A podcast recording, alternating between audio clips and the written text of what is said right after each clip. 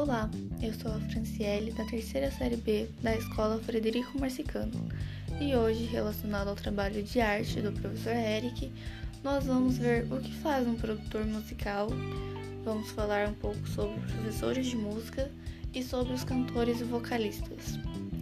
E aí, você sabe o que faz um produtor musical? Um produtor musical é alguém mais experiente que acompanha todo o processo de criação de uma música ou de um disco.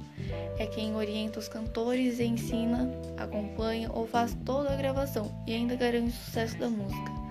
Como o nome indica, o produtor musical tem direta influência na produção da música em si, podendo criar desde toda a música ou apenas alguns arranjos, escolher harmonias, entre outras coisas.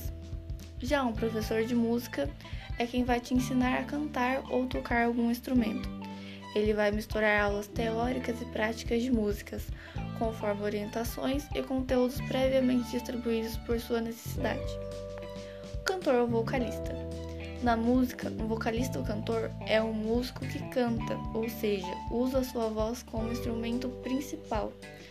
Um cantor principal ou solista é aquele que canta as vozes primárias de uma música.